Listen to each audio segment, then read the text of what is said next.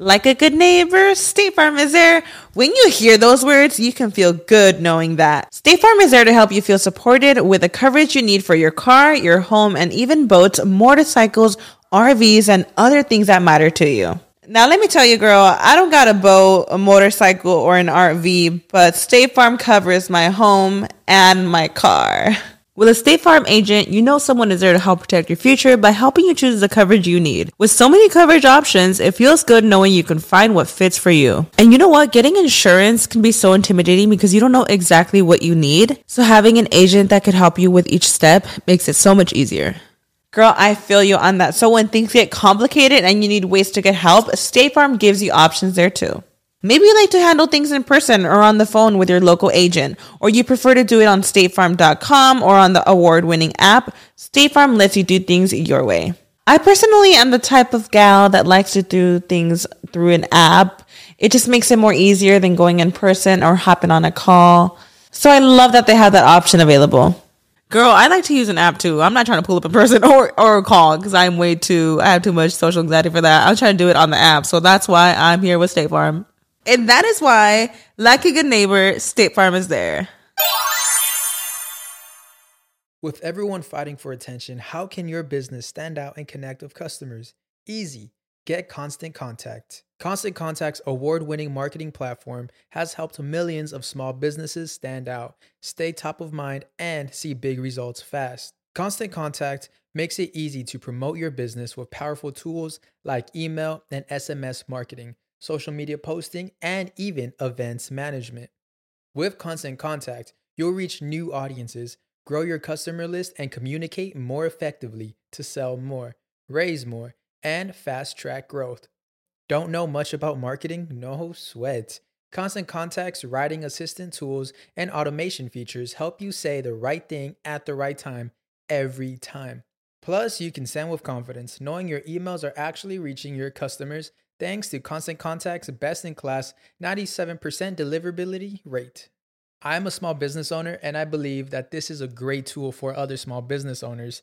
In small businesses, you need to create a team. And if you're starting by yourself, Constant Contact can be the team that you need. Tackle any challenge with Constant Contact's expert live customer support. Plus, everything's backed by the 30 day money back guarantee. So get going and start growing your business today with a free trial at constantcontact.com. Just go to constantcontact.com right now. Constant Contact, helping the small stand tall. ConstantContact.com. Estás escuchando El Dolop, parte de Sonoro y All Things Comedy Network. Este es un podcast bilingüe de historia americana en el que cada semana yo, Eduardo Espinosa, le contaré un suceso histórico estadounidense a mi amigo José Antonio Badía, que no tiene idea de qué va a tratar el tema y tampoco tiene frío porque me puse la alfombra de mi abuela. Eh, vámonos a el cine un ratito. Uh, ok. Este tema me, me- me gusta. El agua con radio funcionó bien hasta que se le cayó la mandíbula. ¿En qué ojo me pongo el parche? Malditos salvajes incultos. Pagaba 25 centavos a los niños de la localidad por cada perro o gato que le llevaran. No, espérate, ¿qué? El parque se hizo consciente, el parque probó la sangre, güey. Necesitaba- ¿De qué se va tan? Lo bueno es que nada más te trabas cuando lees, ¿verdad? Sí, sí, sí.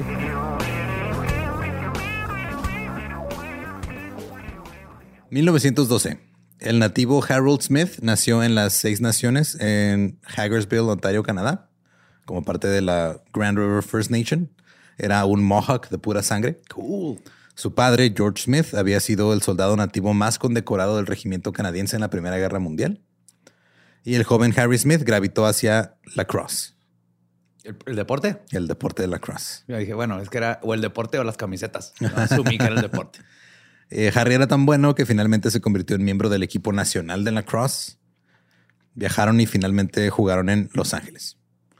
Y allá en Los Ángeles, mientras tanto, en Hollywood, Nomás, lacrosse es el del palito con la... con la como canasta. Con la, red, va. Sí. Ajá. Fútbol con palos con red. Ok. Sí. Entonces ya era parte del equipo nacional, andaban viajando, jugaron ahí. No sé si sí les daban fondos o tenían que pedirle al Guillermo del Toro de su época. Que les pichara. Ajá, pero mientras tanto, en Hollywood, el racismo se usaba para justificar que los blancos representaran a nativos americanos en el cine.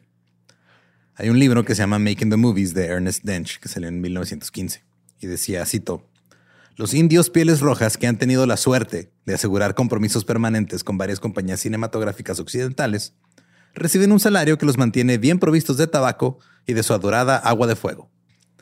Se podría pensar que esto los civilizaría por completo, pero ha tenido todo el efecto contrario, porque el trabajo les brinda la oportunidad de vivir de nuevo sus días salvajes y no tardan en aprovecharla.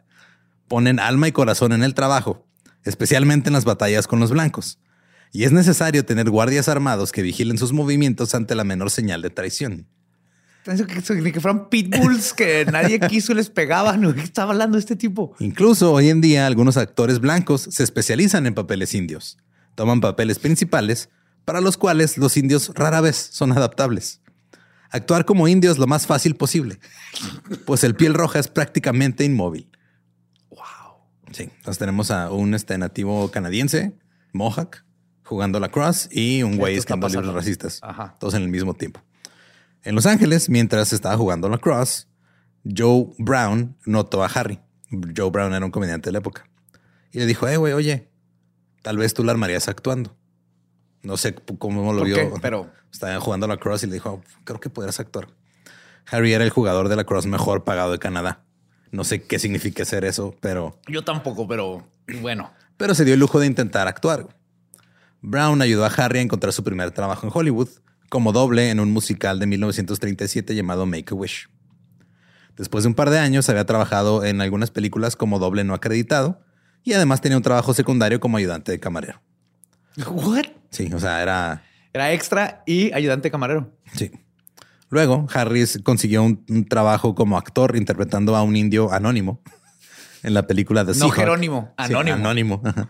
Eh, una película protagonizada, protagonizada por Errol Flynn. Luego interpretó el papel de indio en la película Too Many Girls, protagonizada por Desi Arnaz, que creo que acaba de sacar una película de Amazon, ¿no? De la vida de este güey. Sí. De Rick, Rick and the Ricardos, algo así. Simón. El suplente de Arnés o el doble de Arnés era un tipo llamado Van Johnson. Eh, Van Johnson eh, tuvo una carrera, pues algo respetable, pero estuvo manchada, según un autor, porque escribo, cito, durante la preparación del programa, Van estaba rodeado de homosexuales. No. Entonces había racismo y homofobia. Ya. Harry continuó actuando. Se le ha haber caído un frasco de miel, güey. Ya ves cómo los atrae.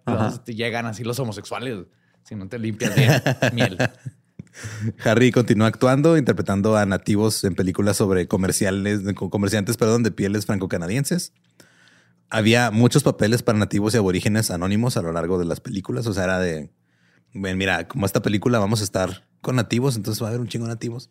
Pero pues no van a hablar ni van a tener este. Es como ahorita el vato ese que en IMDb tiene como 200 películas y siempre es el mismo personaje latino y con Ah, el mismo sí. nombre.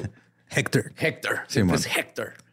Eh, pero la mayoría de los actores nativos tuvieron carreras cortas en Hollywood porque o no podían encontrar un trabajo que les pagara bien o simplemente no podían lidiar con todo el pinche racismo. güey. O, o según lo que estoy escuchando, Ajá. se volvían salvajes de nuevo, les volvían a salir los colmillos, el pelo y se iban a cazar. Sí, de hecho, Búfalo. la película de Zootopia está basada en esto, bueno, más que lo cambiaron un poco. Eh, simplemente eran mostrados en la pantalla montando caballos, gritando ay, ay, ay, ay, y luego el héroe blanco les disparaba. Esos eran los papeles que había para, Para nativos para, para cualquier tipo nativo. Eh, en las películas, eh, cuando había varios extras que le hacían de indios o nativos, los extras blancos tenían que llegar primero porque tenían que maquillarse de rojo. ¿No es cierto? Red face. Red face. Para maquillarse de rojo usaban algo llamado bol arménico, que es un tipo de arcilla roja que se mezcla con agua y luego se las ponían en el rostro. El bol arménico, antes de ser usado como maquillaje, era usado para curar la diarrea. un nativo americano de nombre Iron Eyes Cody, o Cody Ojos de Hierro, consiguió su primer trabajo en Hollywood como supervisor en el departamento de maquillaje, supervisando para asegurarse de que se viera auténtico. Sea, Está, está muy rojo, está, muy más- de necesito más marrón. Por favor. Sí, todo su trabajo era supervisar el maquillaje para que los blancos se vieran así del tono rojo correcto. Sí, Ese sí, era su sí. trabajo. Como, como nativo americano, su trabajo era este, ver cómo hacían la apropiación cultural de manera adecuada. a- mínimo, mínimo. Mira, si van a apropiar mi cultura, que lo, lo van a hacer bien. Ajá. Iron Eyes decía que él era en parte Cherokee y en parte Cree y que se había creado en Oklahoma, donde conoció Hollywood por primera vez. Porque Paramount Pictures había utilizado la granja de su familia en Oklahoma como una locación de filmación en 1919. Y su padre había estado mucho tiempo en el mundo del espectáculo. Eh, incluso realizó una gira en un espectáculo así como del Wild Wild West, este, basado en Buffalo Bill, y que se la pasaba de gira a su papá en ese pedo, ¿no? Ah, cool. Al año de que filmaron la película en su granja, los Cody se, mudia- se mudaron a, a Hollywood, perdón. El padre de Iron Eyes trabajó también como asesor técnico en algunos westerns. Y en 1925, Iron Eyes comenzó a trabajar en el maquillaje en los sets. Dijeron, ah, mira, pues mira, tu papá este, es asesor, tú, tú sabes que tono de rojo son ustedes, ¿verdad? Ponte ahí a, ver- a Tú verificar. que distingues entre rojo marrón y rojo manzana, ¿verdad? Perfecto. ver, Pon tu manita a un lado y que quede igual su cara que tu manita. básicamente. Podía recitar la oración del Gran Espíritu, hacía trucos con cuerdas, sabía lengua de señas y podía hablar este, cinco idiomas eh, indios diferentes. Oh, qué chingón. Debido a eso, pronto comenzó a conseguir trabajo eh, cuando empezaron a salir personajes más de nativos americanos extras y lo ponían ahí y decían, "Ah, mira, no más asesora, ya también tú sales a, a cuadro. güey". Y poco a poco fue subiendo y consiguiendo trabajo estable frente a las cámaras. Pero eh, los blancos que interpretaban a nativos americanos estaban molestando a los verdaderos actores nativos americanos porque pues tenían la capacidad, pero no los contrataban. Por racismo, o sea, era de mejor Claro. contrata al blanco, güey, porque no, este güey se nos va a hacer salvaje y luego, ¿qué vamos a hacer? ¿Qué hacemos?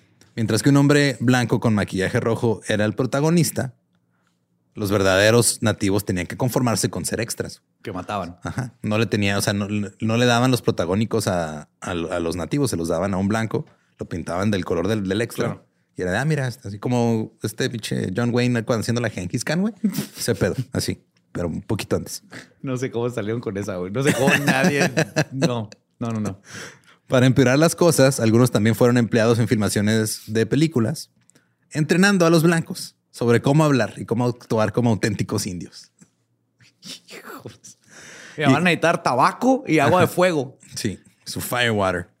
Y cuando estaban ellos diciéndoles a los actores blancos cómo actuar como indio, llegaba el director, güey, les decía, no, lo estás haciendo mal, los indios no son así. Los indios hablan despacio, en voz baja y, y tienen un acento bien culero. O sea, el clásico de Why you, Exacto. white man, come over here now. todo eso. Ese, ese cliché, ese cliché estereotipo. ajá, que, o sea, que era un estereotipo que no era del todo cierto. Tenían que enseñárselo los nativos a los blancos. Wow. Harry una vez estaba en un set con Iron Eyes Cody en el 1942 en la película de Lucille Ball que se llamaba Valley of the Sun. En ese momento, Harry estaba comenzando a sospechar de los antecedentes nativos de Iron Eyes, lo estaba cuestionando un poco. Al- otros nativos americanos también como que tenían sus dudas de si Iron Eyes era o no, No es nativo. cierto. Si bien nunca lo dirían en público porque pues era alguien que estaba trabajando en el medio y que ya estaban teniendo Y papeles no tener importantes. renombre de nativo. Ajá. ajá. Este, no querían, o sea, había rumores entre ellos, pero nunca lo decían en público. Incluso algunos nativos americanos se molestaban cuando escuchaban otros hablando de esto. Decían, hey, güey, no, o sea, ese güey, claro que es de nosotros, güey. Ese güey sabe qué color somos, güey. Sí, sí. A ver, el pantón de nuestra piel. Ajá, De hecho, una vez, este, un actor y, y stuntman doble de, de- de riesgo que se llamaba Running Deer escuchó a su compañero actor Jim White cuestionar los antecedentes de Iron Eyes. Lo cayó, güey, a golpes, le tumbó dos dientes. Dijo, no estés hablando madres de mi gente. güey". En otra ocasión, también arrojó a un actor llamado Little Buffalo a través de una puerta de vidrio en un bar. Entonces, Running Deer tenía pedos con, con la ira. ¿no? Sí, sí, aparentemente. una cosa es defender este, a tu gente, otra cosa Decirle, es. por favor, no hables así Ajá, de Otra es aventar a un güey este, por, una ventana. cuando no están grabando todavía. Simón. Creo que es el problema O más tumbarle grande. dos dientes. Entonces, este, había algunos que estaban cuestionándose la historia de Iron Eyes, pero era un tema muy delicado que no tocaban a fondo. Existían también en esa época los westerns canadienses, que se enfocaban en la policía montada de Canadá, o los Mounties, como les dicen. Ajá. Y esas películas eran aún más racistas que las películas gringas. Los Mountie Westerns tenían un uso de personajes que les llamaban los half-breeds o los mestizos, Ajá. que era un insulto racial codificado que se refería a los metis de Canadá, que eran descendientes mixtos entre nativos y europeos, Ok. que eran vistos como lo peor de lo peor. en Los su muggles. Simón. Durante medio siglo, los metis fueron representados siempre como villanos. Eran representados como, cito, degenerados astutos y poco confiables que deseaban mujeres blancas indefensas, vendían whisky a los indios y dejaban que otros tomaran la culpa de sus crímenes. Wow. En la película muda de la policía montada llamada God's Country and the Law, fueron descritos como una extraña herencia de sangre degenerada. Y luego Hollywood este, también empezó a difundir el término half-breed a más lugares cuando empezaron a traerse películas canadienses para mostrar. Harry trabajó en una película de Abbott y Costello que era tan ofensiva para los árabes que fue prohibida en Marruecos y fue editada en Siria cuando se estrenó. Tan así. Estuvo tan culera que Siria dijo, te estás mamando. Existe cierta creencia, pero ninguna prueba de que Harry estuvo en la Segunda Guerra Mundial. Si lo hubiera hecho, hubiera sido lo único que le hubiera dado derecho a votar en Canadá, porque él como nativo no podía... ¿No puede como- votar? En Canadá, no, en esa época no. Tenía que meterse al ejército y pelear por el país para que le dieran el derecho A comprobar. votar. Simón. Mira, cuando te vas aquí vas a pelear contra 300 irlandeses. no, tienes que pararte ahí 10 minutos y luego sales corriendo. Y Ya, ya, con eso güey, puedes con eso votar. se arma. sí. 1945 es el año en que Harry Smith eligió un nuevo nombre artístico. Primero se llamaba Silver Hills Smith, porque su equipo de la Cross le así le decía. El talón es de plata. Pero pronto se convirtió en Jay Silver Hills. y Jay ahora se estaba convirtiendo en una cara conocida en las películas. Estuvo haciendo algunos papeles con ya que le daban líneas y en otros estaba de extra. Pero estuvo también en una película con Iron Ice Cody que se llamaba Unconquered. Y ahora ya empezaba a haber como que una tensión entre Iron Ice Cody y Jay Silverheels, porque eran los dos actores que tenían la mayoría de los papeles nativos. Y era si no contratabas a uno, contratabas al otro. Ya empezó ahí la, Simón. el, ¿cómo se llama? la pelea entre los dos. ¿Crees que para este punto que ya se escucha que es más este, ya está como ya adentrándose, el papá ya lo haya perdonado por dejar su brillante carrera Era en la la cross? cross. No sé, güey. Se quedó una discusión ahí. Obviamente, No, sí, hijo, sí. vas a dejar la cross, es el futuro. no te vas a hacer actor, vas a desperdiciar tu carrera. Es que luego, hace en algo poco. tonto. algo estúpido, ¿no? O sea, así de. ¿Cómo que tu plan B es actuar? Sí. Eh, de hecho, hace poco estaba leyendo un artículo de todas las celebridades que. O sea, que. que, que des- o sea, hay una proporción. Una desproporción, perdón, en la cantidad de celebridades que tienen este, padres famosos o con dinero, porque tienen más este, oportunidad de experimentar sin caer en, en crisis económica o financiera personal. Claro. Porque tienen una red de apoyo muy cabrona. Tienen red de apoyo y pues contactos. contactos e influencias. Simón, entonces, este, o sea, este güey Este güey no viene de la cross. viene de la cross, güey. Jay y Aaron Ice continuaron trabajando juntos y por separado en muchas películas durante varios años, ambos en el mismo tipo de roles. Eran el indio, el nativo, que Siempre. estaba ahí siempre, Simón. Pero en 1949, Jay Silverheels tuvo un gran avance y se convirtió en la primera persona nativa en interpretar a un nativo americano en la televisión cuando el popular programa de radio El Llanero Solitario Oh, fue llevado a la pantalla chica. Durante las décadas de 1930 y 1940, tonto, ¿él era tonto? ajá, sí. Sí me acuerdo de él. Perdón. Entonces, este, pero en, en la época en la que era radio este pedo, el personaje de tonto, que era el compañero nativo americano del llanero solitario, que lo hizo Johnny Depp. Ajá. Había sido interpretado por el actor blanco John Todd. Cuando llegaron los años 50, Todd tenía un poco más de 70 años. El ejecutivo de radio lo despidió y lo reemplazó con un joven actor de doblaje que sí era nativo americano. Ok, yay. Progreso. Pero el actor nativo americano se negó a hablar con la voz que tenía típica tonto y porque que tenía un, un inglés. Pero, ajá, sí, ¿Por ajá. qué cosas allá? y quería que hablara en un tono educado y el ejecutivo lo corrió. y volvió a contratar a John Todd ya bien viejo. Total, ya cuando llegan a la pantalla chica, se estrena el 15 de septiembre de 1949 y Jay Silverheels se convierte ya en un hombre eh, que todo mundo ubica, súper familiar y empieza a recibir más trabajo. Pero le siguen dando un chingo de trabajo en papeles monosilábicos y estereotípicos. Aunque El Llanero Solitario fue un gran éxito, era una producción de bajo presupuesto. Un día, Jay Silverheels protestó. Fue una protesta de nomás él. no se le unió más gente. Se estaba negando a entrar este, en- o sea, a, vestuario porque las estrellas del programa, o sea, el, el llanero solitario y tonto, no tenían vestidores propios. Los estaban obligando a cambiarse en un baño en una gasolinera al final de la calle What? porque era de muy bajo presupuesto. Su protesta funcionó y al día siguiente ya los dos protagonistas tenían sus propios vestidores. Empezó a luchar por lo que era justo para él. John Hart, quien interpretó brevemente el llanero solitario, dijo que a Jay no le gustaba interpretar un personaje que básicamente parecía que tenía una deficiencia mental, güey. Porque así lo trataban. Sí. O sea, para empezar, se llama tonto. Sí, se llama tonto. Que no es un nombre nativo americano, güey. No, no es. y todas sus líneas son así de mm, Ajá. rico. mm, Y el, allá". y el actor que se hizo más famoso con el personaje del dinero solitario, Clayton Moore, dijo que Jay nunca podía recordar sus líneas porque el güey le valía verga, porque si se me van a poner a decir pendejadas, pues me las invento ahí, güey, fuck it. De hecho, dijo, cito, nunca leyó el guion. Estábamos en medio de una escena, había una pausa y Jay improvisaba algo como, "Mm, así es, o yo espero aquí, tú vas a la ciudad. Porque pues eran las líneas que le daban. Entonces, Mm, Buffalo Crispy. Y esta era la razón que por la que el personaje tenía tantas líneas desechables, porque Jay se las inventaba. Pero ahora Jay era una estrella y ya también estaba trabajando en películas. Ya tenía papeles más importantes. Interpretó a Jerónimo en The Battle of the Apache Pass en 1952.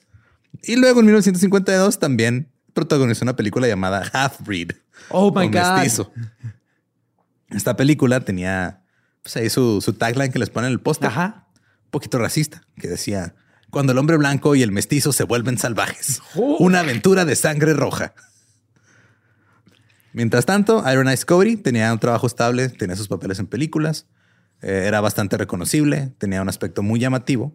Y al igual que Jay, fue ascendiendo, tuvo algunos papeles protagónicos.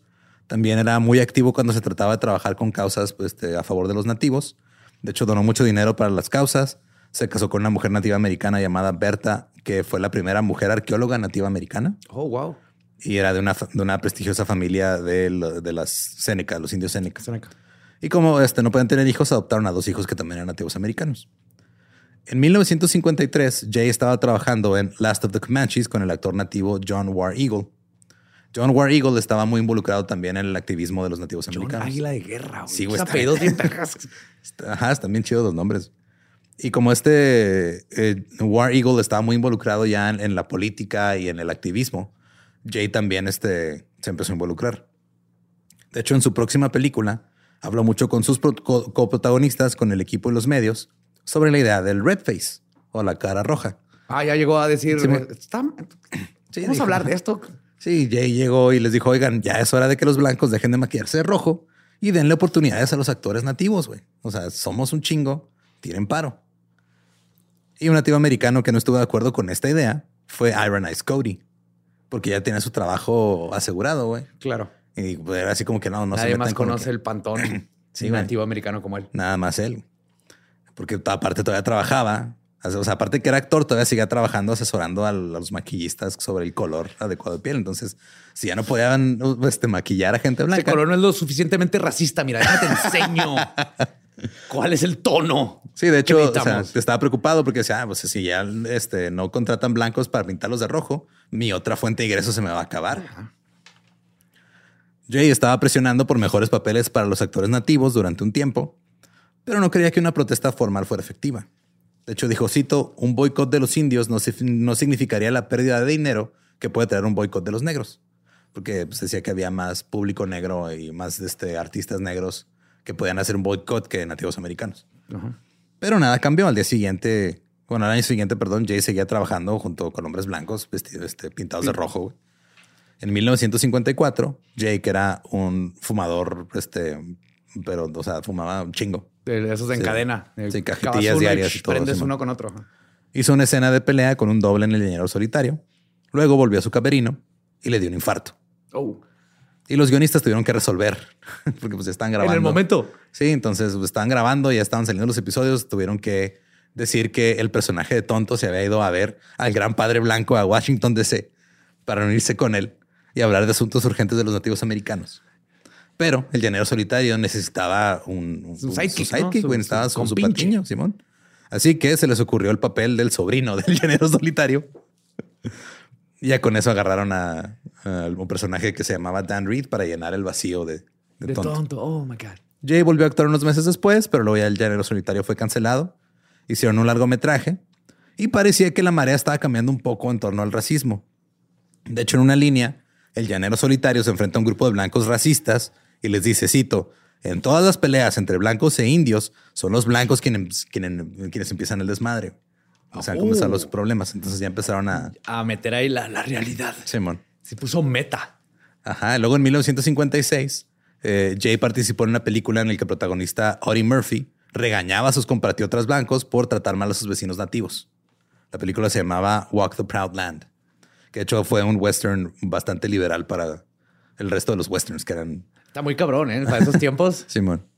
De hecho, el, el héroe defiende a los nativos americanos contra las turbas de linchadores blancos y la justicia corrupta de, de esas fronteras. Les dio a los nativos armas de fuego y se ganó su confianza. Básicamente era el último samurái con Tom Cruise, pero nativos americanos. Ok. Simón, o sea, es de. Dances with Wolves. Sí, obviamente, el- al final de cuentas era el White Savior Complex. O sea, era Claro, el- él llega a salvar Llegó a salvar el... blanco a los nativos de los blancos porque no podían solos, pero ya estamos cambiando de los nativos son el problema siempre. Sí, la narrativa poco a poco, ya va más para... Pero y si tal vez nosotros los blancos tal vez a veces somos maleducados Híjole, y si tal vez eso no va a vender. hay que hacer tal vez, no, poquito. Oye, ¿no podemos poner actores nativos en whiteface? en 1958, en el programa What's My Line, fue invitado un actor llamado Rod Redwing, que era un actor nativo. Hacia el final de uno de los segmentos, el comediante Jonathan Winters, que es una leyenda de la comedia de su época, le pregunta a Redwing por qué los indios no salen en más películas o ganan mejores papeles. Y Redwing se supone que le iba a contestar algo que ya estaba ahí medio acordado, pero se salió del guion y declaró lo siguiente, cito, Hollywood no cree que los indios sean del tipo, por lo que siempre tienen a alguien más interpretando a un indio. Y el presentador se más se rió y cambió de tema. Fue, ah, qué padre. Y ya. Ah, sí. ah, se me ponchó el carro. sí. Es la mejor manera de afilar un hacha. ah, eh, yo no hago eso, yo actúo. actúo porque no sé afilar hachas. Plumas, plumas, ¿qué plumas me recomiendas para mi cabello? Jay siguió trabajando otras bambalinas para ayudar a la causa de su gente. O sea, él era nativo canadiense, pero estaba o sea, acá en Hollywood, está tratando de ayudar también. Empezó a entrenar a, a actores nativos americanos para que estuvieran más preparados al momento de llegar a Hollywood. Les puso este, um, talleres de actuación, una escuela de actuación incluso. Eh, empezó a hacer una campaña de reacción de cartas en 1960 dirigidas al presidente Eisenhower, perdón, al presidente Eisenhower, al vicepresidente Nixon y a los directores de las tres principales cadenas de televisión, hablando sobre la representación de los nativos en el cine y la televisión. güey. O sea, él estaba bien metido ya en el pedo de nos están dando papeles bien culeros. Este, ahí está uno de nosotros maquillándolos de rojo para que salgan en lugar de nosotros. Esto tiene que cambiar. Ajá, eso tiene que cambiar. Y las cosas estaban cambiando poco a poco. La segunda película, El Llanero Solitario, tenía a El Llanero y a Tonto luchando contra una pandilla de bandidos encapuchados, algo basada en el Ku Klux Klan All right. y que habían asesinado al azar a tres nativos nomás porque sí. Eh, Jay y Moore eh, le- recorrieron los Estados Unidos durante varias décadas. Moore, el que era el personaje del llanero solitario, era muy protector con su personaje y este, se enojaba con los paparazzis cuando le tomaban fotos sin traer su, su mascarita. Como el santo Sí, Blue. Demon de acá. Ajá. ajá. Sí, o sea, de hecho, años más tarde, cuando ya no era el llanero solitario, los productores lo llevaron a juicio para que dejara de usar la pinche máscara. Porque, güey, no eres tú, no, no es tu personaje, no, es tú. cállate. Sí, que le pasó algo contrario, pero a Lazenby, el güey es el australiano que le hizo de, de 007. Ajá. Cuando la hizo él de, de James Bond, él era un pinche güey hippie. Entonces, cuando de repente lo veían los paparazzis así, los productores se enojaban con él porque no andaba a línea como James Como Bond. debería de ser, ajá. Un surfero este, chapastroso. Simón. Ahora, en 1963, Jay Silver Hills fue el primer nativo incluido en el Salón de la Fama de los actores de pantalla y el movimiento indígena estadounidense. Estaban presionando también para que las estaciones de televisión locales ya no pasaran a repeticiones de programas o de películas Racistas. súper racistas.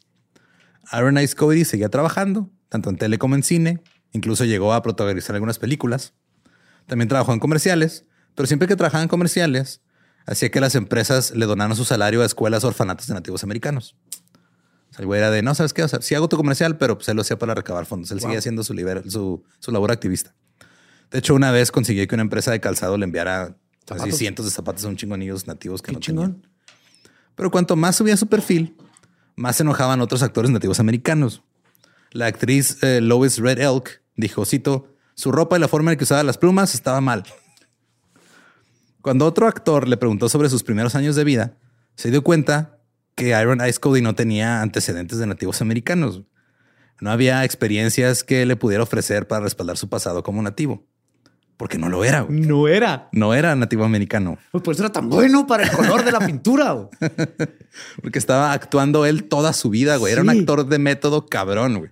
Wow, it's the prestige Native American. Una mujer que dirigía un registro de nativos americanos para las artes escénicas descubrió que no estaba verificado como parte de la tribu Cherokee. Y ella le estuvo insistiendo para que se verificara.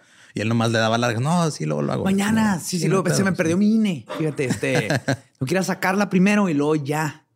Pero necesito una carta poder. Sí, es un pedo. Porque Entonces, perdí mi acta de nacimiento. Ah. el mes que entra, el mes que entra. Sí. Y así se la mantenía, güey. Jay ahora estaba interpretando el personaje de tonto, pero como una manera cómica, porque esto era muy común, así como en- en- aquí en México era muy común que Tintán o Cantinflas fueran básicamente el mismo personaje en diferentes situaciones. Ajá. Allá también era muy común lo mismo. Entonces, tonto ya lo usaban en diferentes cosas que no tenían que ver con el llanero solitario. De hecho, actuó en una western de Bob Hope, otra leyenda de la comedia del, del- del cine de su época.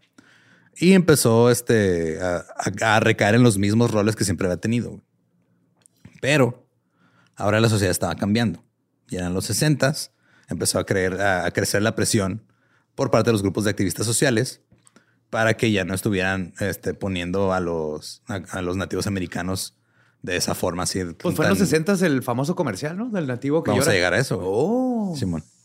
Eh, o sea, la presión creció tanto que empezaron la- las productoras de cine a ya no meter ese tipo de personajes y se empezó a quedar Jay sin trabajo, güey. Oh, no. Entonces, como que sí me están ayudando, pero al mismo tiempo me están chingando. Porque no, sabes que le- le- o sea, es buena onda, pero siempre está pensando y necesito Milana. güey. Es que es mi jale, carnal. Es mi jale, carnal. Sí. En, en 1969, M.G. Herding escribió un libro llamado La Sociedad Injusta. En el libro llamó a los jefes y otros líderes nativos que apaciguaban el gobierno a expensas de los mismos nativos, Uncle Tomahawks. Oh. Ok, este para voy a explicar el contexto. Este término es un juego de palabras de Uncle Tom. ¿Estás bien? Ya. Alergia al racismo. Perdón. Sí. Es un juego de palabras de Uncle Tom. Uncle Tom es- era un hombre negro considerado excesivamente obediente o servil a los blancos. El ejemplo más moderno de un Uncle Tom es el personaje de Samuel L. Jackson en Django Unchained. Ajá. O sea, es el negro que echa de cabeza a los otros negros para quedar bien con el blanco. Entonces, este libro decía que, de hecho, este Uncle Tom viene de una novela que se llamaba Uncle Tom's Cabin o la cabaña de Uncle Tom, en la que el personaje principal era un, un- un negro que se llamaba Tom, que era demasiado buen pedo con los, eh, blancos. esclavistas. Para salvar su propio pellejo y quedar bien. sí. Entonces, de ahí viene el término y ya como juego de palabras, este eran Uncle Tomahawks. Sí, que los Tomahawks. Sí, que, son una tribu. Entonces era el pedo de, eh, ah, pues te- o sea, tú estás siendo demasiado servil con los blancos nomás para mantenerte, eh, eh, o sea, vigente. Ganando o- lana. ajá, Simón. Y para muchos nativos americanos, todos los papeles que había interpretado Jay Silverheels básicamente lo convertían en el epítome del Uncle Tomahawk. Damn. Entonces él que también había estado peleando porque quitaran Redface y quitando esos pedos, ahora se envió envuelto en, en el centro del huracán de tú eres el problema, güey. Ajá. Esta vez también fue el periodo más fuerte para el movimiento de nativos americanos que luchó por la igualdad de derechos y reclamos de tierras. Empezaron a atacar las representaciones en medios y el objetivo número uno de la campaña fue el nativo americano más conocido, Jay Silverheels. Entonces se fueron contra él, así de, güey, o sea, tú nos estás este, manteniendo Con el Ajá, estereotipo, con el estereotipo y, todo. Ajá. Las partes de, en las películas que solía interpretar Jay desaparecieron debido al activismo y también a que los westerns ya iban bajando en popularidad. Ya en los 60 ya estaba el cine, el cine experimental y cosas más y raras. muchas, y- muchas, muchas drogas. Simón. El erudito Ralph Fryer llamó a tonto un idio Stephen Fetchit. Ahora hay que poner un chingo de contexto aquí. Stephen Fetchit era un comediante y actor de cine estadounidense que era de ascendencia jamaiquina y de las Bahamas. Fue considerado el primer actor negro en tener una carrera cinematográfica exitosa, pero también era considerado un Uncle Tom Ok. porque su perfil más alto fue durante la década de los 30. En tanto en películas como en el escenario, hacía muchos roles basados en su personaje de el hombre más perezoso del mundo. güey. Ya. Entonces salía como un guardia que no hacía su trabajo. Y, era, y, Eh, y y mantenía el estereotipo No, de que los negros eran ajá, huevones y flojos y no trabajan. Entonces el activista lo le dijo, ah, tú eres como un Stephen Fetchit, pero indio. O sea, además está haciendo roles que mantienen estereotipos negativos de nuestra cultura. Ajá. Y el activista y líder, y líder del movimiento indígena, eh, Russell Means, usó eh, tonto de la misma manera que Uncle Tom. Entonces ya no pasó de ser Uncle Tomahawk, ahora ser tonto es el equivalente a Uncle Tom. Ok. Y el personaje que volvió famoso es Jay Silverheels ya se volvió un completo Un sinónimo a traidor sí, a la, la- la causa. A, la causa, Simón. Obviamente a Jay le molestaba la idea de que él era responsable de la imagen negativa de los nativos en el mundo del espectáculo, porque él estuvo tratando de cambiarla, güey. Ajá. Él se veía a sí mismo como un modelo a seguir. Fue el primer nativo en, meterse a la junta directiva del, sindicato de actores de la pantalla, del SAG, del Screen Actors Guild. Pasó un chingo de horas estableciendo el taller de actores indios para que ahí pudieran este, aprender actuación. Ahora también se estableció el Centro Indio de Los Ángeles en Echo Park. También este, les ayudó a los actores nativos a meterse al sindicato, porque digo, creo que lo hemos platicado en leyendas, pero para entrar al sindicato tienes que tener este, papeles con, líneas habladas. Es. Entonces, como siempre lo usaban a más de extras. Siempre les pagaban Ajá, les honorarios pagaban, como en Simón. Universidad Mexicana. Sí, entonces ya este güey les los hacía que les dieran una que otra línea para meterlos al sindicato y todo. Y ahora por los papeles que tuvo que tomar por necesidad, ya lo estaban oh. este, poniendo como el, el- así el... Sí, qué difícil. Tú eres la culpa, tú, tú eres el culpable de que nos estén tratando la chingada. Eh, a finales de los 60, cuando el dinero ya se le estaba agotando, Jay y Moore volvieron a hacer sus papeles de llanero solitario y tonto en un comercial de Geno's Pizza. Oh, qué triste. Sí. Es como, güey, o sea, es, es lo mismo que los comerciales de Super Bowl cada año, que nomás estamos viendo a qué celebridades congelan. Tú, tú sabes cuando ya es de, ah, necesitaba dinero. Si mira, salió Kevin Bacon ahí. Sí, es cierto, en que ha salido Kevin Bacon últimamente, que no es un comercial. Yep. Simón.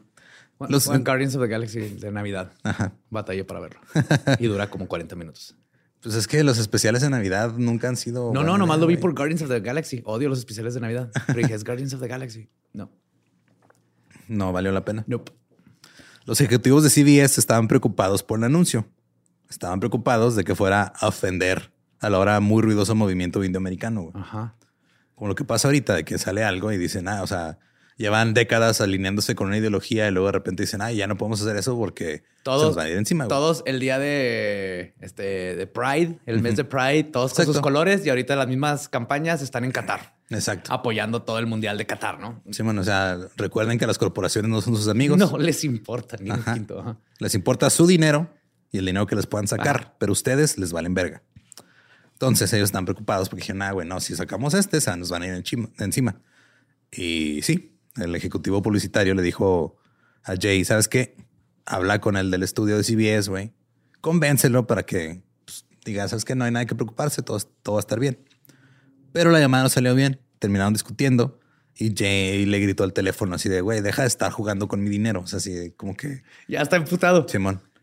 CBS nunca emitió el comercial, pero ABC y NBC sí, porque en ese tiempo nomás eran esas tres Ajá. televisoras. Y efectivamente, algunas organizaciones nativas se molestaron. Jay emitió una respuesta pública diciendo que la crítica, cito, promueve y fortalece la imagen que proyecta a los indios como estoicos, poco demostrativos, incapaces de mostrar emociones y carentes por completo de sentido del humor. Entonces Mm, podría estar asaltando, mm, pero estoy aquí haciendo estereotipos racistas. Comiendo Mm, pizza. Mientras como pizza. Molto bene. Luego, usando sus conexiones en Disney, Jay convenció al estudio para hacer una película llamada Smith. Usó un grupo de actores de The Indian Actors Workshop, que es la- el taller que él estableció. Pero la película pues, está muy mala. güey. Ajá. Los, los nativos americanos empezaron a decir que estaba reviviendo los estereotipos indios que no estaban de acuerdo, que están tratando de eliminar. Y los estudiantes no recibieron crédito individual en la película, nada más los pusieron como el taller de actores indios. Todo lo que él estaba criticando y todo lo Sí. terminó haciendo. Lo terminó haciendo, Simón. Luego, el 9 de septiembre de 1969, Oh. Jay Silverheels tuvo una aparición famosa en el Tonight Show con Johnny Carson. Oh, wow. Hicieron un sketch juntos y luego Carson y Jay hablaron sobre la carrera de Jay. Jay explicó que no tenía más remedio que aceptar los roles que le ofrecían si quería seguir trabajando y que casi todo el trabajo era pésimo. Como que Jay estaba empezando a tener una retrospectiva de su carrera y tenía una mezcla entre orgullo y culpa. Qué, qué, qué difícil mezcla. oh. Sí. Es como peanut butter y pickles. Sí, como que es de, ay, güey, o sea, Oh, por separado es está tengo. bien, pero es lo que hay. Y si hay gente que hace eso y mete el pepinillo en peanut butter, ese se lo come, güey.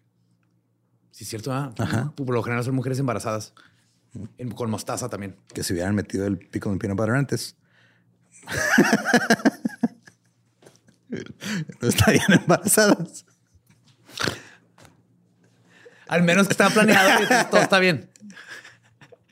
Pero sí, pepinillos con de cacahuate, pues a discreción. Ya, En 1971, Jay cambió legalmente su nombre de Harry Smith a Jay Silverheels. Y ese mismo año, su peor pesadilla se hizo realidad. Iron Eyes Cody participó en un comercial de la organización sin fines de lucro Keep America Beautiful, ¡Oh! que se emitió por primera vez el Día de la Tierra en 1971. En este comercial, Iron Eyes Cody remaba en una canoa más allá de una chimenea industrial que estaba echando humo a lo largo de un arroyo contaminado. Llegaba a una carretera muy transitada.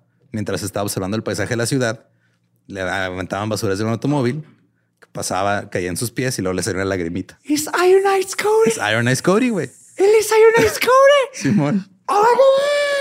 Yo conozco a ese Juan. Me acuerdo de ese comercial. No, no creo que lo, me lo vi en la tele, pero es. Pero es una referencia, Es una ha salido en un chingo de lugares. Los güey. Simpsons, Ajá, en todos lados. Ajá. Es una referencia de, de cultura popular muy cabrona. güey. Sí.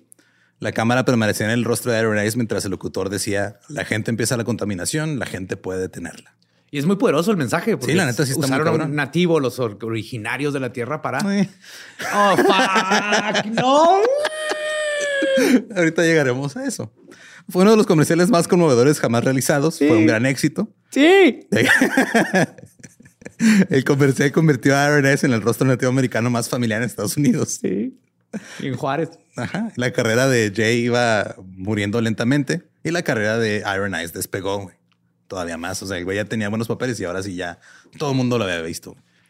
Esto fue especialmente brutal porque Jay sabía que Iron Eyes no era nativo americano y nunca lo había sido. güey. Cuando Jay comenzó a actuar, el hermano de Iron Eyes, Joe, también intentó actuar. Y cuando Jay y Joe estaban solos, Joe hablaba de su infancia como un chico italiano de Luisiana. No es cierto.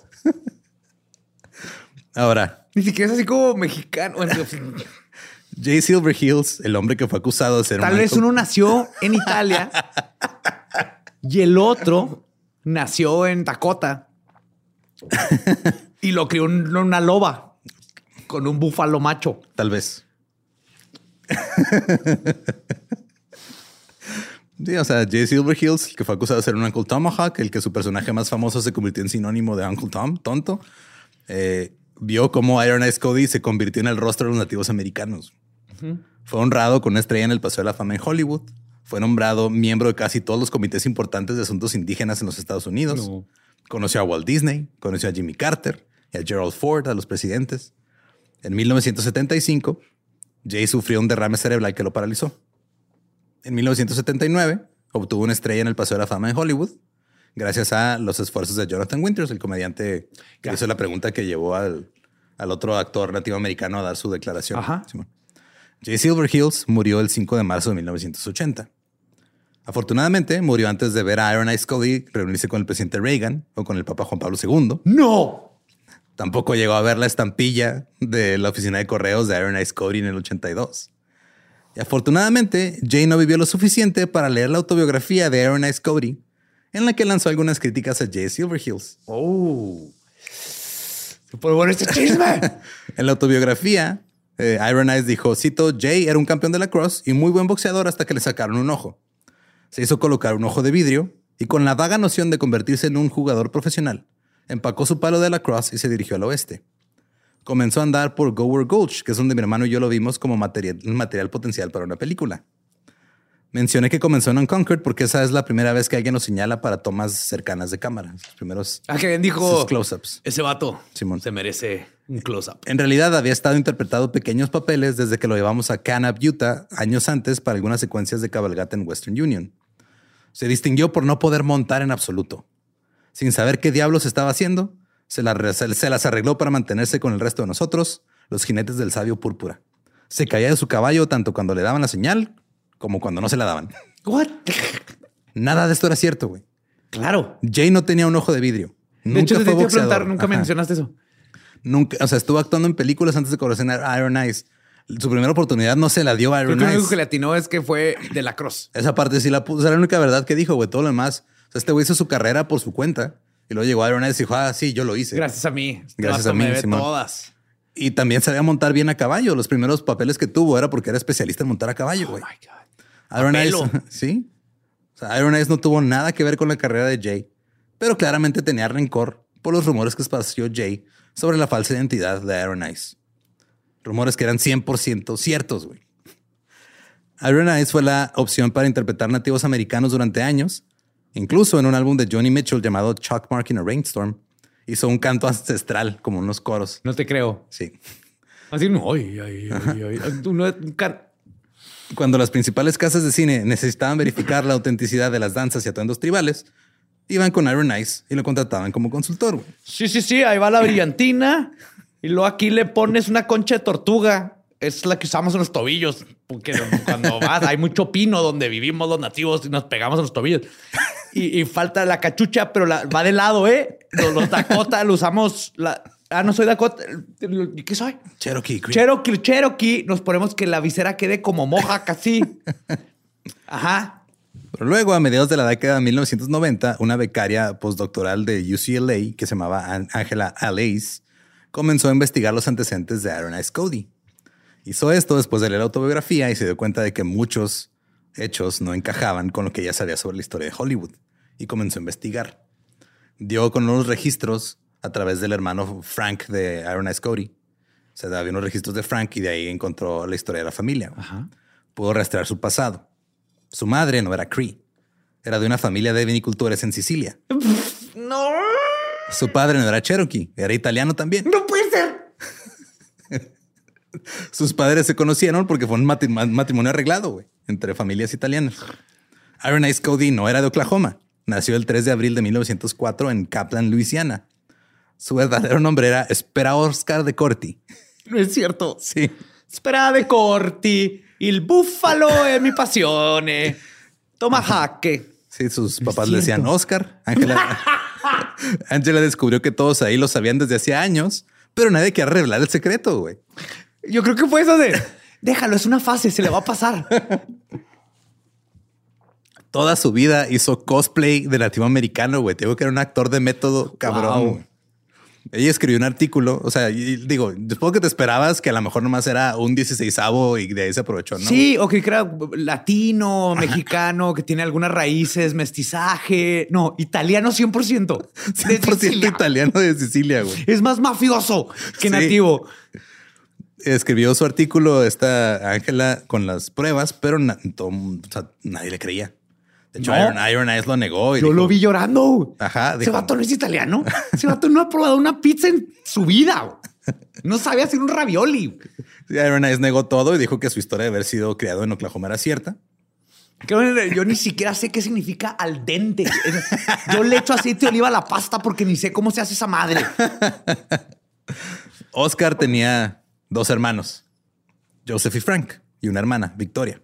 Todo esto fue porque cuando se dio cuenta de esta chava que Iron Ice Cody, mejor conocido como Oscar, este, había tenido un hermano Frank que este, había fallecido en un accidente de, este, de automóvil.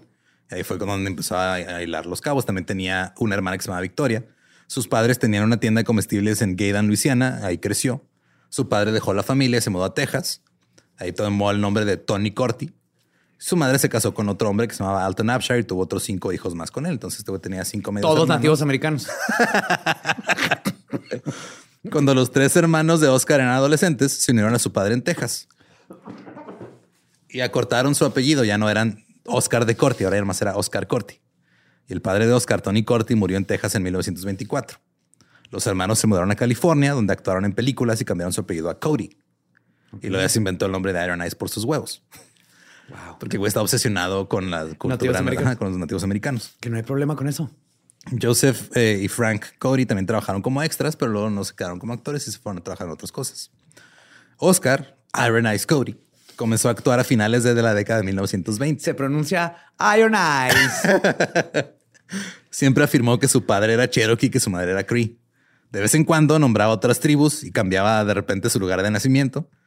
Y para aquellos que no estaban familiarizados con las culturas y los pueblos indígenas americanos o de las primeras naciones, daba la apariencia de vivir como si fuera nativo americano, güey. O sea, literal, el güey traía su pinche vestuario todo el tiempo, güey. Es como si ahorita me empiezo a vestir de charro y digo que soy de Guadalajara. Ajá. Nadie me va a cuestionar.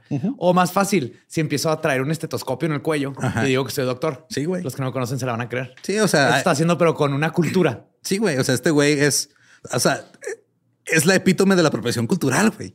O sea, se, se apropió tan cabrón de la cultura que, se Que volvió convirtió en la cultura. güey. se convirtió en el símbolo de la cultura. güey. Sí, Pero este chico que te dice, los nativos, yo lo vi llorar. sí, güey. Es un italiano, mamón. Es un italiano. Es- Ese güey prepara pasta y sabe que es pura sal en el agua, güey. No le echa aceite de oliva. No. Y sí, o sea, cumplía con las expectativas estereotipadas, usaba su vestuario como ropa diaria, incluía su peluca trenzada, sus cueros, sus Su águila en el brazo. Sí, Llegaba a trabajar en Búfalo, en Tatanca. Durante su carrera apareció en más de 200 películas y más de 100 programas de televisión. Es recordado principalmente por el comercial anticontaminación. Ese comercial ganó dos premios Clio y. Y, y se ganó mi corazón, Espinosa. De niño yo vi, se ganó mi corazón ese comercial. Mira, has hecho episodios en donde dices, esto va a estar culero. Y digo, sí, la humanidad está culera y así. Pero nunca, nunca me habías advertido, hecho- habías hecho un episodio donde destruyeras mi infancia. güey. Y to- no, toda sí, mi ya visión. uno, ¿no? Los piratas. Ah, los piratas, sí, cierto. ¿Y Te dedicas también a eso. Pero no me adviertes. No. Pues que no sabía que te iba a afectar tanto, Es que güey. me acuerdo niño ver el, comercial. No sé, qué pinche italiano. Que secretamente dice quitaba su, su ropa ritualística y los iba a hacer raviolis.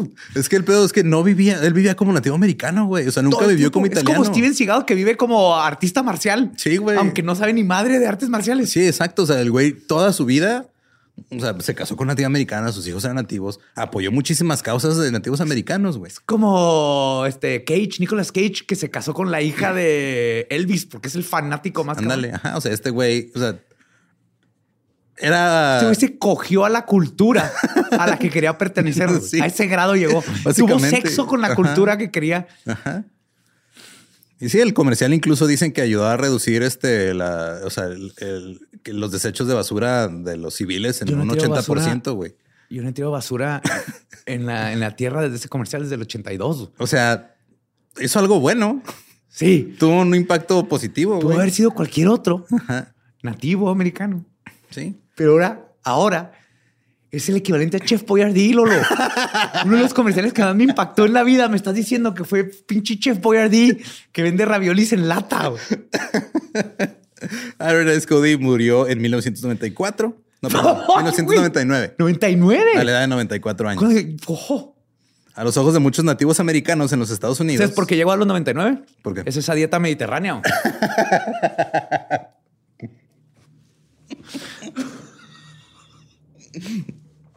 Ay, güey. A ojos de muchos nativos americanos en los Estados Unidos, los papeles interpretados por Jay Silverheels siguen siendo un terrible ejemplo de un Uncle Tomahawk. Mientras que Aaron Ice Cody es visto como un nativo americano honorario, Está bien, es que no mames. porque vivió un estilo de vida nativo y ayudó este, a muchos, güey. O sea, hubo una ceremonia en honor a su muerte y Mary Feathers dijo, cito, este es un momento de gran dolor porque hemos perdido a un ser querido de nuestro pueblo. En los días de apreciación de Iron Eyes en Desert Hot Springs, se le preguntó a Lee Thunder Bear sobre sus antecedentes de Iron Eyes. Thunder Bear. Sí, güey. Y dijo, cito, cuando escucho a la gente decir eso me enoja. No le doy ningún crédito a esas cosas. Se están cayendo en la negación, güey. Pues sí. Es como si ahorita nos salieran con que Cantinflas era polaco. güey.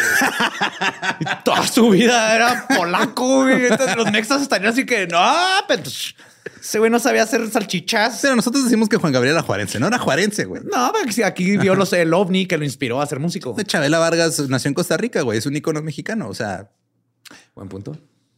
ella misma decía que los mexicanos hacen donde les da la chingada gana. Entonces está bien. Eso es verdad. Y así es como nos salimos con la nuestra. A los gringos no se les ha ocurrido. La comunidad nativa americana de Hollywood honró a Iron Eyes por su larga, eh, larga contribución. Aunque no era indio, señalaron que sus obras de caridad eran más importantes que su legado. Y la neta sí, o sea, Sí, hizo cosas buenas. Era un poser Ajá. con buen corazón. Simón. Es como, me o sea, me acuerdo de Lawrence Armstrong cuando salió con el pedo de, de doping, Ajá. que decían, pues sí, o sea, el güey se dopaba y ganó medallas y todo, pero Todo lo que hizo, Todo para, lo que el hizo para el cáncer, para güey. niños. Sí. sí, sí, sí. O sea, no hizo algo tan malo, hizo algo muy bueno. O sea, sigue siendo malo. Sí, ya cuando pesas Ajá. los pros contra Los- los, sí, contras, hizo muchos pros. Porque pues, se puede haber ido por otro lado. Sí, porque, o sea, digo, no hay blancos ni negros, todo es una escala de rojos.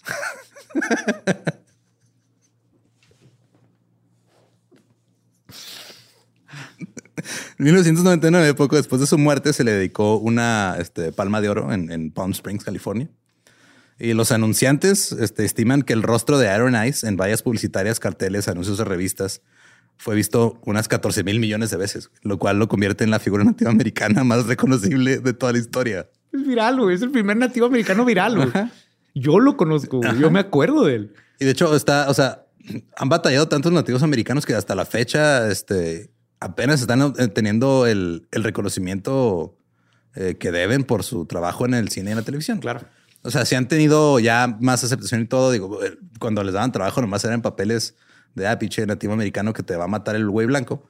Pero ahorita hay una serie muy chingona que este, produce uno de tus favoritos, es de Taika Waititi con hecho, Harjo. estaba esperando que Reservation tuvieras para... Dogs, re- quería que recomendar Reservation Dogs. Ya está la segunda temporada. Es, está increíble esa Simón, serie. Está muy chingona y está hecha con puros actores y, y crew nativo. Y está y- coescrita, co- el coescritor, director, también es nativo. Sí, Y o sea, y- hablan y- del verdadero. Son ellos siendo ellos, lo, Simón. lo que es la vida de un Sí, es la representación que no le habían dado. Apenas se le están empezando a dar ahorita, no como una caricatura en, en 2D. Así. Ajá. En el 2013 se hizo El Llanero Solitario con el presunto caníbal Army Hammer y con Johnny Depp como tonto y fue un fracaso crítico y comercial. Pero Johnny Depp es como un catorceavo algo, según este, él. borracho. Sí, güey. no sé. No, es, es como tres cuartos borracho y como un catorceavo, pero sí tiene de nativo americano. Sí, pero. No, obviamente, estoy, obviamente, obviamente. Y pues esa Pero ahí la llevamos, güey. Nos fuimos de italiano, güey, a un güey que tiene un catorceavo de Comanche. Ahí va. ¿Y qué nos tomó? ¿30 años? como 80 más o menos. Pinche se mueve todo de una madre, güey. Sí, era el Llanero Solitario, eran los 50. Sí. No te ya. Voy a ver. No puedo ver este nativo americano llorando y no pensar en Viscontis güey, y Chiantis, Nebiolos. Y pues es la historia de los dos actores indígenas. Es la historia de mi corazón, así, de, de que mi infancia es una mentira. Mi infancia es una mentira. Eh, la de todos, creo. Sí, sí, sí, sí. Y pues si quieren escuchar el episodio en inglés, es el episodio 241 de The Dollop, The Two Indigenous Actors. Impresionante esto, impresionante. Recuerden que los pueden seguir en todos lados como arroba el Dollop. A mí me encuentran como arroba ningún Eduardo. Me encuentran como Elba Diablo. Y pues, si no conocen su historia, no van a saber dónde nacieron. Y tal vez luego se enteran aquí en el Dolo que He-Man era gay. He-Man era gay. No, eso sí, bueno, mames, no. Ahí aprendimos todos eso. ¿Estás listo para convertir tus mejores ideas en un negocio en línea exitoso? Te presentamos Shopify. Tal vez no lo sabías, pero nuestro podcast More Than Mamis es un negocio y lo empezamos por supuesto para desahogarnos y hablar sobre la maternidad, no para convertirnos en expertas de ventas y del e-commerce. Así que sí, necesitábamos ayuda para vender nuestro merch y poner en marcha nuestra tienda. ¿Y cómo suena con Shopify? Llegó otra venta. Shopify es la plataforma de comercio que está revolucionando millones de negocios en todo el mundo. Ya seas un emprendedor desde tu casa o desde donde sea, Shopify es la única herramienta que necesitas para iniciar, administrar y hacer crecer tu negocio sin dificultades. Con Shopify puedo gestionar pedidos, envíos y pagos desde cualquier lugar, brindándote toda la información y estadísticas de tus ventas al detalle. Regístrate para un periodo de prueba con tan solo un dólar al mes en shopify.com barra sonoro, todo en minúsculas. Ve a shopify.com barra sonoro para llevar tu negocio al siguiente nivel. Shopify.com barra sonoro. Hey guys, it is Ryan. I'm not sure if you know this about me, but I'm a bit of a fun fanatic when I can. I like to work, but I like fun too. It's a thing. And now the truth is out there. I can tell you about my favorite place to have fun Chumba Casino. They have hundreds of social casino style games to choose from, with new games released each week. You can play for free anytime, anywhere. And each day brings a new chance to collect daily bonuses. So join me in the fun. Sign up now at chumbacasino.com. No purchase necessary. Group. Void were prohibited by law. See terms and conditions. 18 plus.